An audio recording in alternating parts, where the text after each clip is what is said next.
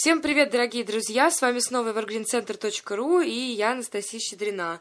А передо мной сидит прекрасная Лариса Килим, педагог по ТРИЗу, и как раз сегодня настал тот день, когда нам стоит рассказать подробно, в деталях и на примерах, что же такое загадочное слово ТРИЗ и что оно означает, и главное, чем оно нам полезно.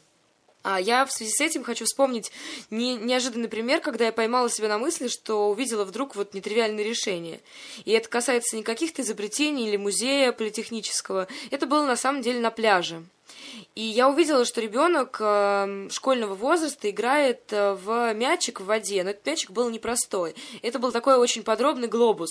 И я вдруг подумала, насколько гениальным было вот это решение родителей взять с собой э, именно такого рода мячик. То есть, с одной стороны, он легкий, с другой стороны, он функциональный, потому что это было на море. С третьей стороны, ребенок явно был неравнодушен к географии и изучал тщательно все, что на нем нарисовано. То есть это такой способ взять с собой глобус в путешествие, еще и дополнив его функции играть на море, да.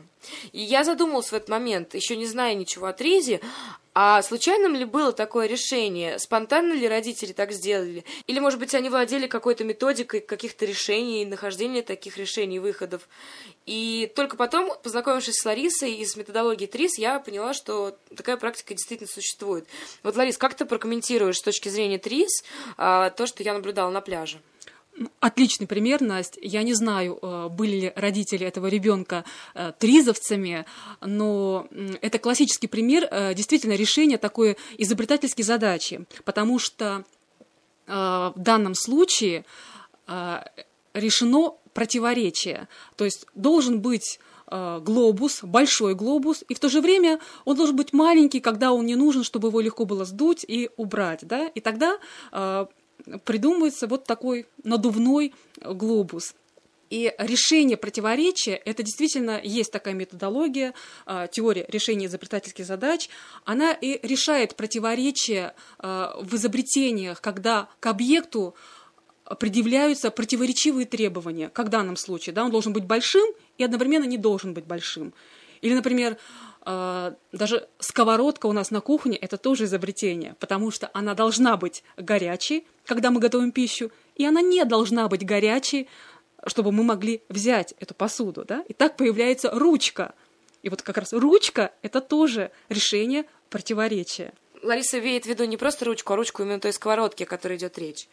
А вот э, если, если говорить о какой-то именно методологии, то она оформлена как э, педагогический, педагогическая дисциплина или как какая-то отдельная школа. Э, что вообще такое ТРИС? Ну, ТРИС, конечно, он не возник в один момент. Это система, технология формировалась постепенно.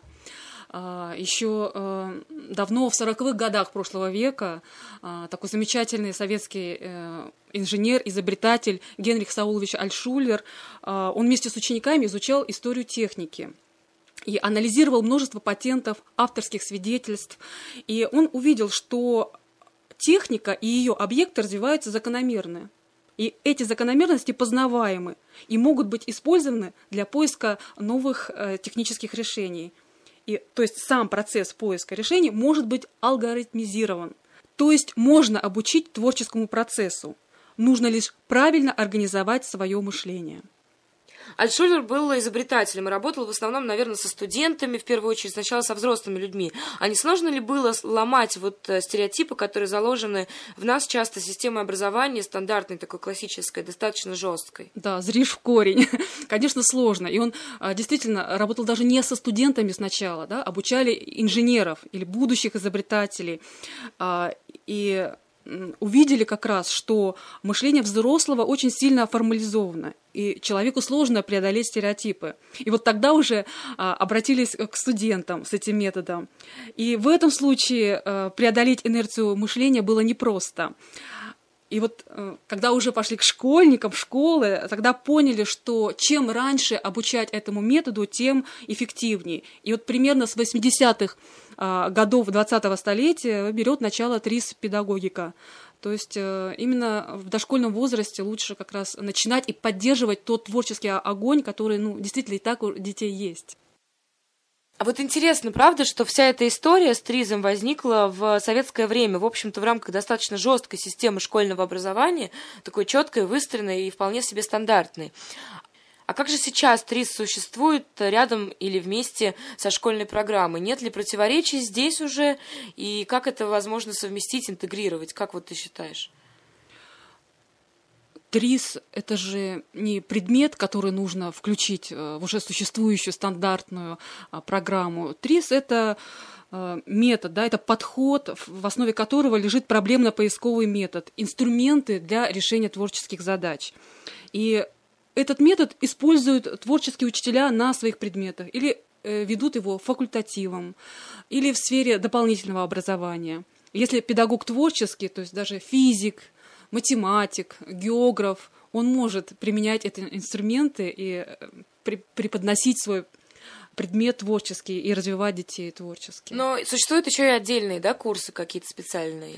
Есть, да, программы, есть э, э программы, например, э, называется «Учись мыслить смело», а, разработанная три с педагогом а, Светланой Ивановной Гим. Есть много других а, разработок для школы, да, начиная с трехлетнего возраста. Но в том числе «Учись мыслить смело» курс Лариса преподает и преподает в рамках нашего центра и в рамках других мест, имеет непосредственный опыт работы с, с детьми.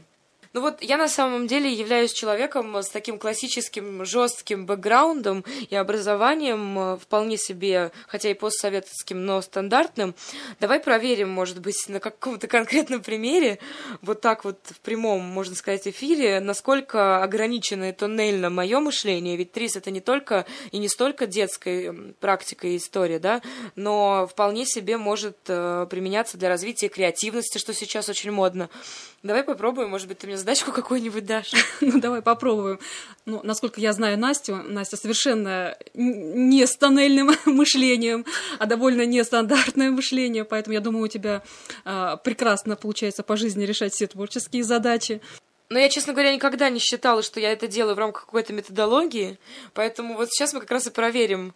Если теоретически я владею, по мнению Ларисы, определенной методологией и решаю задачи такие на интуитивном уровне, то, может быть, у меня есть стресс получится. Давай попробуем. Я предлагаю тебе освоить прием придумывания нового. Это так называемый метод э, фокальных объектов. Настя, ты готова? Думаю, да, дорогие друзья. Все совершенно открыто в прямом эфире. Буду сейчас показывать свое тоннельное-нетоннельное мышление. Итак, а, тебе нужно выбрать любой предмет. Любой. Какой тебе придет в голову? Зонтик, например. Хорошо. Зонт – это есть фокальный объект. А теперь э, назови несколько случайных объектов, как можно более удаленных по смыслу от зонта. Например, э, первый объект, э, вот я очень люблю, велосипед. Хорошо. Сколько И... еще? Ну, еще парочку. Еще я не люблю, но иногда ношу очки. Так, очки. Хорошо. Еще? Еще передо мной, дорогие друзья, стоит ваза, поэтому я, наверное, назову еще вот вазу. Хорошо. У нас есть три э, случайных объекта. Теперь нужно э, назвать признаки или действия этих случайных объектов. Ну, например, велосипед. Настя, что ты можешь сказать о велосипеде? Какие признаки, функции его, для чего он? Перечисли. Я бы сказала, что велосипед, наверное, хорошо, если быстрый. Так нужен он, как правило, для того, чтобы передвигаться в пространстве. Хорошо, для движения, для перемещения. Годится. Еще что-нибудь. Как-то так. Велосипед хорошо бы, если бы был легкий. Тогда с ним удобнее легкий, путешествовать. Так, легкий. Еще что-нибудь можешь сказать? Ой, наверное, уже нет. Про велосипед все. Ну, только разве что вспоминаю немецкий опыт экологичный. А, экологичный. Это экологичный вид транспорта. Отлично. Ну, давай теперь, э, что у нас было дальше? Очки. Очки. Назови признаки, свойства очков. Очки тоже легкие. Хорошо, если легкие. Ну, легкие это уже было у нас. Ага, значит, одинаковые нельзя говорить. Свойства. Да, ну, лучше что-то да? другое. Хорошо, тогда очки прозрачные. Прозрачные, так. Они нужны для остроты зрения. Для зрения. Хорошо, годится. Ну, давай тебе про вазу. Ваза красивая. Красивая, так. Ну, это немножко стандартно, но ваза для цветов Пусть нужна. будет, да, для цветов, так. И ваза должна, как мне кажется, быть красивой в интерьере. Красивая в В интерьере. интерьере, для цветов. Достаточно, отлично. И вот теперь смотри. Теперь мы свойства вот этих случайных объектов переносим на фокальный, на исходный объект, на зонд. И нужно развить идею, как такое может быть и для чего. Ну, то есть не обязательно брать все свойства, которые ты перечислила. Ну, возьми, например, что-нибудь некоторое, да, и придумай. Ну, прозрачные зонты я уже видела. Они встречаются в природе. Да. То есть кому- это кто-то уже это придумал, что ли, так? Тризовец. Да, да, возможно. Тогда возьмем свойство, ну, самое парадоксальное, да, для зрения. То есть зонт, получается, да, Да, как и- фокальный да. объект. И ты можешь поразмышлять э, над, над идеей, а можно ли зонд использовать для зрения? И тут вот рождается, может быть, какое-то новое изобретение. Товарищами надо подумать. Ну, так, э, как-то так зонт у меня по своей форме, особенно прозрачный, в принципе, ассоциируется с контактными линзами, с мягкими контактными линзами. Они точно такие же, не жесткие, как стекло, и вполне себе э, гибкие, да, и если представить, что зонт — это такая огромная контактная линза, ну, странно, конечно, но и зачем это нужно, я тоже не... Хотя, если турист, например, во время дождя у него и мокнут очки, и тогда он снимает эти очки, и нет испарения, и тогда он, может быть, что-то может особо рассмотреть точно с помощью зонта. Да, Настя, я тебя поздравляю. Ты придумала новое изобретение. Друзья, Почему бы нет? У нас как будто бы родилось тут действительно техническое изобретение. То есть зонд может быть огромной такой лупой, например, да, или может быть э, каким-то прибором даже ночного видения, да, можно ночью с помощью зонта рассматривать звезды. Ну, например, здесь в фантазии нет границ, да, но главное вы поняли, что вот этот ход, он позволяет придумывать, э, рождать какие-то новые идеи, да, вот. Допустим, ну, продолжить, если ты берешь другое свойство например, э, велосипед нужен для перемещения, для движения, да, и переносишь это свойство на зонт. Правда, тут рождается, конечно, Ой, моя образ- любимая сказка Мэри Поппинс. Кто-то уже тоже воспользовался Да, да, да, подобной методологией. Ну и так далее, Настя. В общем-то, прием понятен, да? Ну что, какой диагноз-то будет в итоге? Мое мышление очень тоннельно. Ну, если бы у меня было право сертифицирования, Настя, я бы тебе присвоила звание мастер Триза. О, дорогие товарищи, но знаете, я очень скучная, я хорошо училась, и все-таки, видимо, меня не очень испортили системой образования, оставили какой-то а, люфт для ам, дополнительных методик и творческого мышления. А вот Лариса ведет э, занятия для детей в группе ТРИС и замечает какие-то удивительные вещи, что даже дети, которые учатся не очень хорошо в обычных школах, или вообще не учатся, или учатся с трудом, вдруг начинают совершенно удивительным образом раскрываться именно благодаря методологии ТРИС. Вот как это, Ларис, происходит? Это действительно так?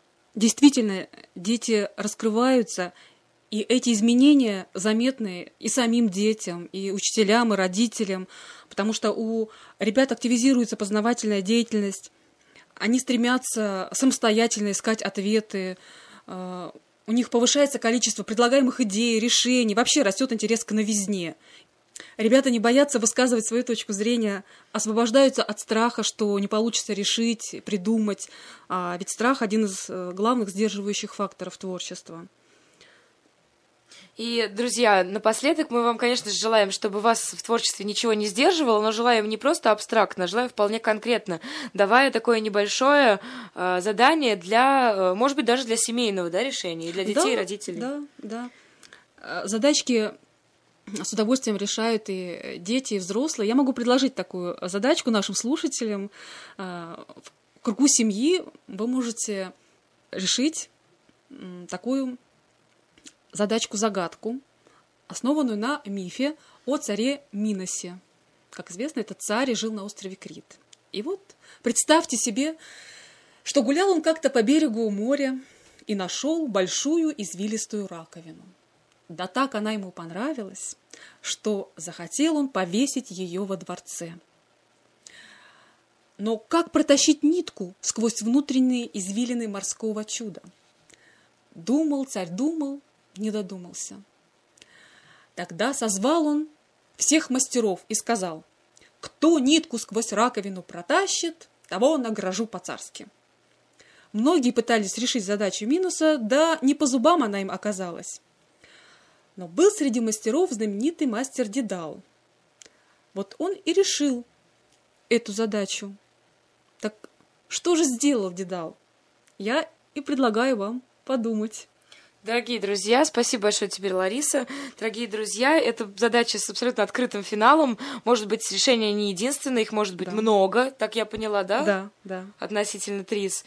И, наверное, в следующем подкасте, который будет э, посвящен в ближайшем будущем каким-то другим аспектам ТРИЗа или конкретной практики, мы вернемся к этой задаче. Ну, пока мы оставляем ее вам для того, чтобы вы ощутили приятное шевеление нейронов в голове, в попытках решить вот такую вот историческую задачку. Спасибо тебе большое, Лариса. Пожалуйста. А, мы всегда рады слышать тебя и решать нетривиальные задачи, которые показывают нам тоннельность, нетоннельность мышления. А, с вами было evergreencenter.ru. Вы знаете прекрасно, что мы ждем вас всегда на сайте, а, ждем ваших отзывов, а главное предложений, предложений относительно того, о чем бы вы хотели, чтобы мы поговорили в нашем эфире, и о чем бы вы хотели, чтобы мы написали. Также приходите к нам в Facebook и вообще активно вспоминайте нас и приходите к нам. Спасибо большое, всем пока.